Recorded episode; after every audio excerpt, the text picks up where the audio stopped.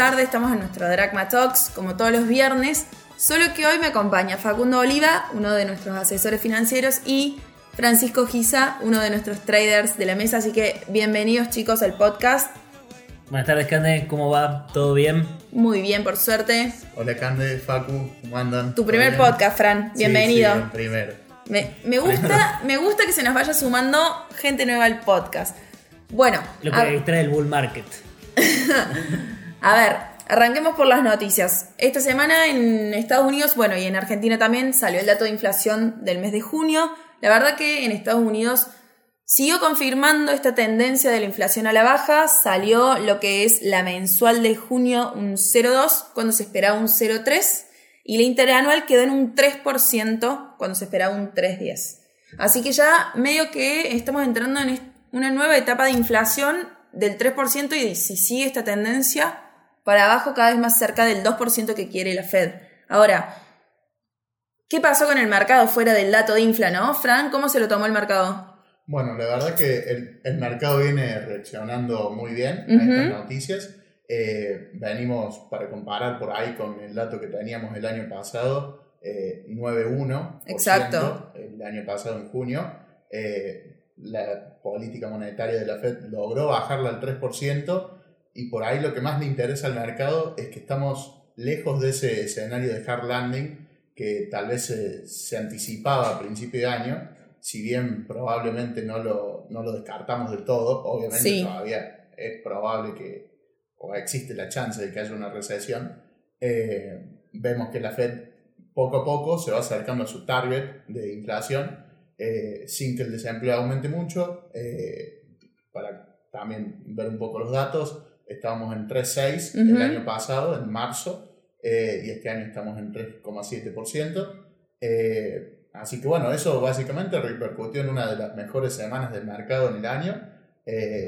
todos los sectores subiendo. Obviamente lo que se destaca en general son las large caps, Exacto, las sí. empresas más grandes eh, un poco el sector de tecnología y de comunicaciones, que es lo que viene eh, con mejor performance en el año. Sí, sobre eso incluso, a ver, esta semana tuvimos novedades del índice Nasdaq, de que lo van a rebalancear, a ver, ya tenemos a las grandes tecnológicas ponderando, a ver, pesando tanto en el índice que se empieza a ver que el índice un poco deja de ser representativo del sector, entonces se reponderan todas las tenencias, todos los las empresas que componen el índice para rebalancearlo y que sea más representativo, ¿no? A ver, llegado a eso, yo lo que veo un poco en el mercado, y quiero su opinión, es de que fuera de las grandes tecnológicas, por ejemplo, si vos ves en el S&P, pasando ahora al S&P, 494 acciones del S&P están cotizando con descuento, ¿no? Por debajo de su media. A ver, ¿ustedes creen que estamos el momento de sumarse a esta a este mercado alcista o estaría ya comprando caro? No, yo particularmente no creo que estemos comprando caro, dado sobre todo el año pasado, que fue un año muy pesado. Muy malo. Muy pesado. Eh, no, no fue bueno, claramente. No estás comprando caro, obviamente, uno mirando hacia atrás con el diario del lunes decís, uy, ¿por qué no compré el, año pasado? Hoy estaría bien, pero siempre caer en esa no, no es lo bueno ni, ni lo sano. Eh, en general, en general, no creo estar eh, comprando caro estos precios siempre y cuando uno piense en un mediano o largo plazo. Exacto, En el mes que viene o a dos meses, que bueno, eso es eh, por incertidumbre, se podría decir. pero hoy estos precios, particularmente el S&P, el índice está bastante arriba. Yo esperaría que afloje un poco el índice, el S&P particularmente. Y pero en empresas en general uno puede elegir las que más le gustan de acuerdo a los sectores, diversificar un poco, eh, no solo tech ni 100% industriales, hacer un mix que, yo creo que en el mediano plazo eh, va a hacerse valer. Ojalá sigamos así. Hay que confiar. Totalmente, o sea, eh, tal vez tengamos mucha volatilidad en los meses que, siguen. Todavía si se quiere, si bien la inflación viene bajando, no hemos resuelto todos los problemas que, que, teníamos en la economía de Estados Unidos y a nivel global. Entonces, tal vez es momento de ponerse un poco selectivo y llevar, empezar a rearmar nuestras carteras con aquellas empresas en las cuales encontramos valor. Exactamente, y sobre todo también pensando que podemos ver subas de tasas este mes en la, en la reunión de la Reserva Federal de alrededor del 25 de julio. Y también en lo que está estipulando el mercado es, bueno, si los datos de inflación siguen siendo positivos, vendrá una última suba de tasas, como había dicho Powell en su momento, de que nos quedan dos subas de tasas, o ya empezaremos en un periodo de tasas más quietas para luego pasar a una baja en las tasas, ¿no? Eso yo creo que hay que verlo, pero creo que puede ser un momento para rebalancear carteras y ponerse, como decís, Fran, selectivo diversificar, como dice Facu, y de ahí en adelante ir rearmando las carteras, ¿no? Sí, así es. Eh, un poco eh, para ver más allá, las petroleras estuvieron achicando bastante esta semana, hoy sobre todo eh, bastante fuertes, petroleras en general, Chevron, Occidental Petroleum, Devon Energy, bueno, las más conocidas también. eso sería un mercado a mirar también más allá de siempre nos concentramos en tech, y mm, industriales eh, y las más, ligeramente más grandes del Nasdaq, eh, sería algo a ver para las próximas semanas.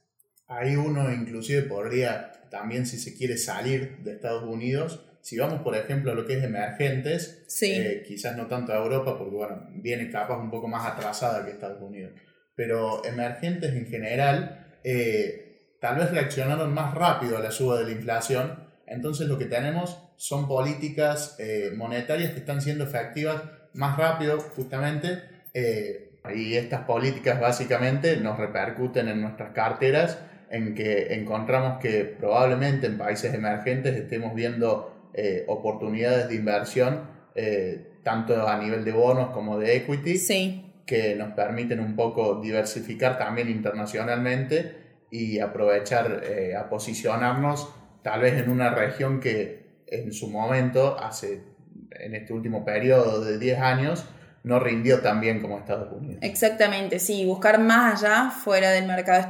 estadounidense, espectacular. Bueno, a ver, y en Argentina también tuvimos inflación, también tuvimos semana con muchas novedades, pero bueno, ya me veo que en nuestro país es normal. La infla salió del 6%, sorprendió para bien también, la verdad, nos estamos pareciendo en algo a Estados Unidos, el primer mundo. Eh, tanto lo que eran las consultoras privadas, como yo creo que en general el mercado esperaba una inflación más alta. Es el último dato previo al espacio, ¿no? El próximo dato de inflación, que va a ser el mes de julio, o sea, correspondiente al mes de julio, va a salir el martes después del espacio. Así que creo que es como un guiño, por así decirlo, una esperanza que le dio un buen dato al oficialismo. Pero más allá de eso, hay muchas cosas que no van bien en nuestro país, ¿no? Sobre todo cuando empezás a ver reservas, tema con el FMI, a ver, eh, nuestras reservas hoy ya están siendo negativas, las reservas netas en 7.300 millones de dólares y este panorama parece que va a ir empeorando y mucho, ¿no? Sí, hoy hubo bastante una paliza, digamos, en lo que es bonos y, demás. Eh, al mercado no parece gustarle el tema de la demora, incertidumbre con respecto al fondo. Sí. Eh, si ves en temas CCLs, hecho con CCL con acciones, como IPF, hoy estuvo en los 540 pesos. No es por asustarse ni alarmarse, pero bueno, es, lo que está pasando en, estos días. Eh, obviamente que uno tiene que tomar ciertos recaudos a la hora de ver cuándo eh, ve estos números, pero la realidad es esa, que estamos con escasez de dólares y estos valores de 500 pesos, abajo de 500 pesos, no son para siempre. No, y hay una realidad que si bien veníamos con una leve tendencia al alza, hoy el salto que vimos en lo que es CCL y MEP se notó. Está bien, ya llegamos a un valor de MEP y CCL donde un pequeño porcentaje lo hace subir mucho en términos de pesos por lo alto que está, ¿no? Pero de igual forma, yo creo que eh, al mercado y en general a los inversores un poco les empieza a asustar, ¿no? Sí, el, no, hay que a veces quedarse, trato de hacer hincapié en eso, de quedarse, decir, bueno, está a 500 pesos, se fue a 550. Uno dice 50 pesos es un montón, es un 10%. Exactamente. Es lo que eh, un fondo money market te da en un mes y medio más o menos en porcentual.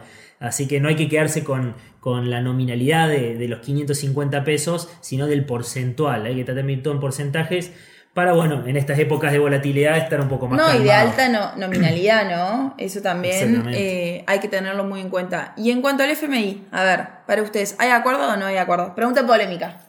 Polémica. Eh, y bueno, ¿qué, qué hará el superministro, no?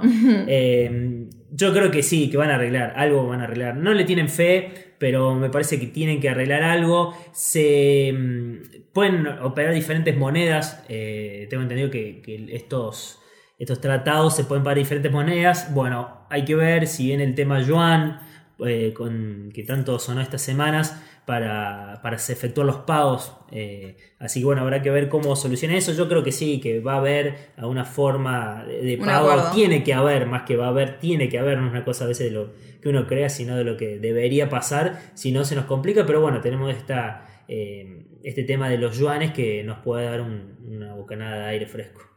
Totalmente, ahí un poco lo que estamos viendo es que si bien, bueno, eh, tal vez a todos como inversores y como casi que diría habitantes del país, Sí. nos serviría tener un acuerdo con el fondo, eh, la realidad es que Argentina viene incumpliendo las metas, el año pasado las cumplimos muy sobre la, la hora, eh, este año venimos Mal.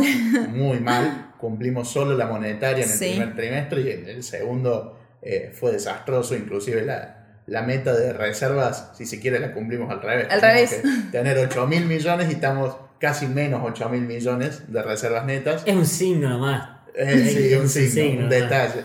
Eh, pero bueno, esto repercute mucho porque también para el fondo, si se quiere, es una cuestión eh, Política, exactamente, totalmente. sí. Sí, sí.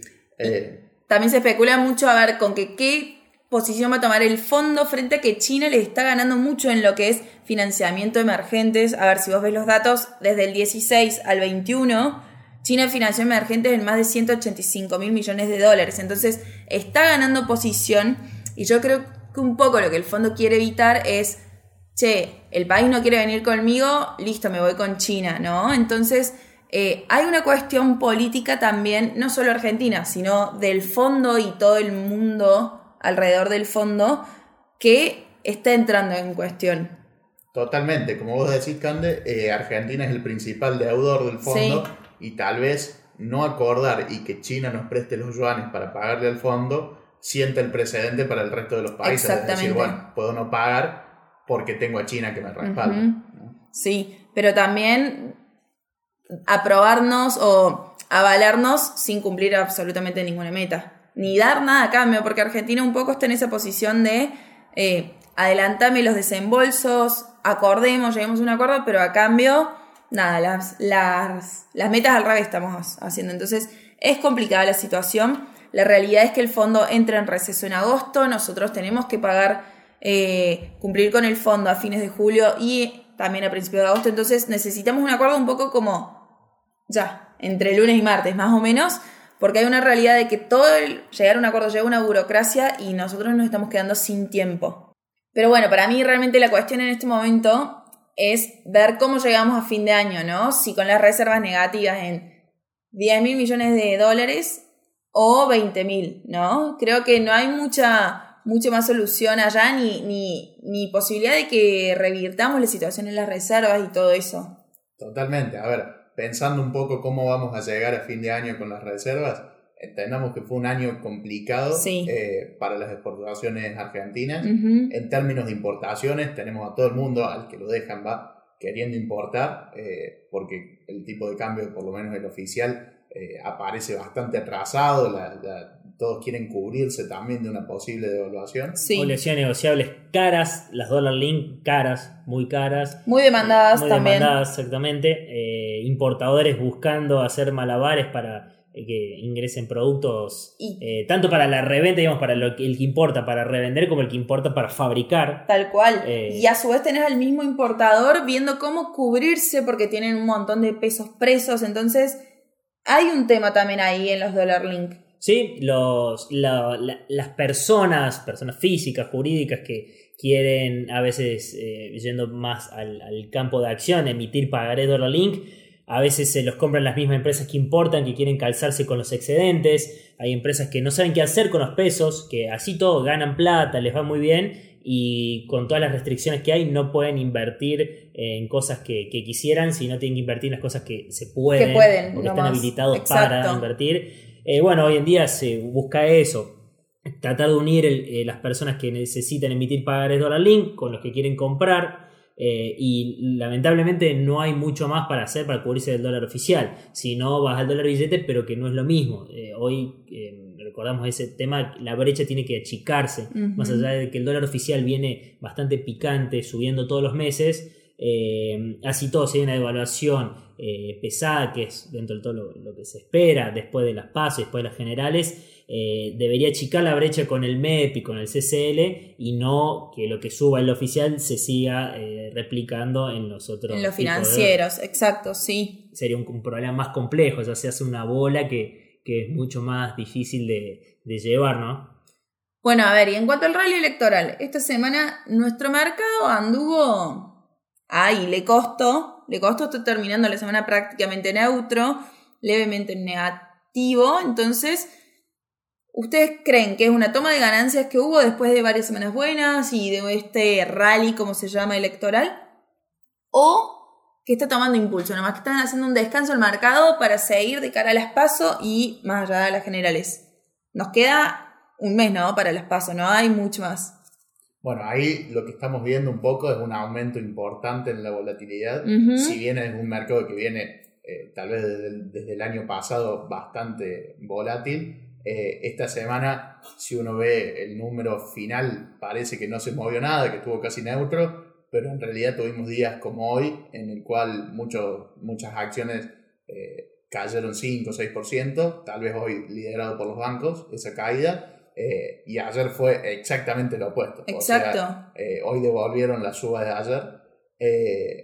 también, bueno, esto, un poco ponerse selectivo con las acciones porque el mercado está muy volátil, estamos muy cerca de las elecciones y como que todos estamos queriendo ver a dónde está el trade electoral, eh, pero se pone cada vez más difícil y más riesgoso, obviamente. Exactamente, y estos 30 días, si bien son muy pocos días, también es mucho tiempo, ¿no? En el mercado. Entonces, yo creo que hay que tener paciencia, ser selectivo, atarse o tener convicción en cuanto a sus objetivos y perseguirlos, ¿no? Y bueno, no dejarse llevar por la marea de la volatilidad, de los tipos de cambio, de las noticias y todo eso. Por lo menos esta semana podemos decir que los IPC estuvieron bien acá y en Estados Unidos y con eso nos podemos quedar creo que esta semana, ¿no? Sí, eh, al que le guste la volatilidad siempre hay calls para llevar de, la, de Galicia, eso nunca está de más decirlo. Siempre hay, al que le guste la volatilidad siempre hay y al que no le gusta la volatilidad también, hay. Para todos, para todos los gustos hay. Entonces, eh, bueno, habrá que vernos la semana que viene en qué mercado nos encontramos, en qué formas y bueno. Eh, Ojalá al alza. Y sí, como siempre. Como siempre. Aprovechar el, bull market este tan lindo que tenemos. Totalmente. Esta semana tuvimos también eh, pago de cupones de los bonos. De los globales, es verdad, no lo mencionamos. y bonares. Así que bueno, llegamos al final del mandato con la deuda. Plata en los bolsillos. Totalmente, sin haber eh, defaulteado al final del mandato. Muy bien, por suerte, un buen dato. vamos con, con la frente en alto en este podcast de viernes. Espectacular, bueno, nos despedimos, nos vemos el viernes que viene. Ojalá los tengan más seguido ustedes por acá, así que... Positivismo full. Positivismo full. Muy buen fin de semana y saludos para todos. Chau,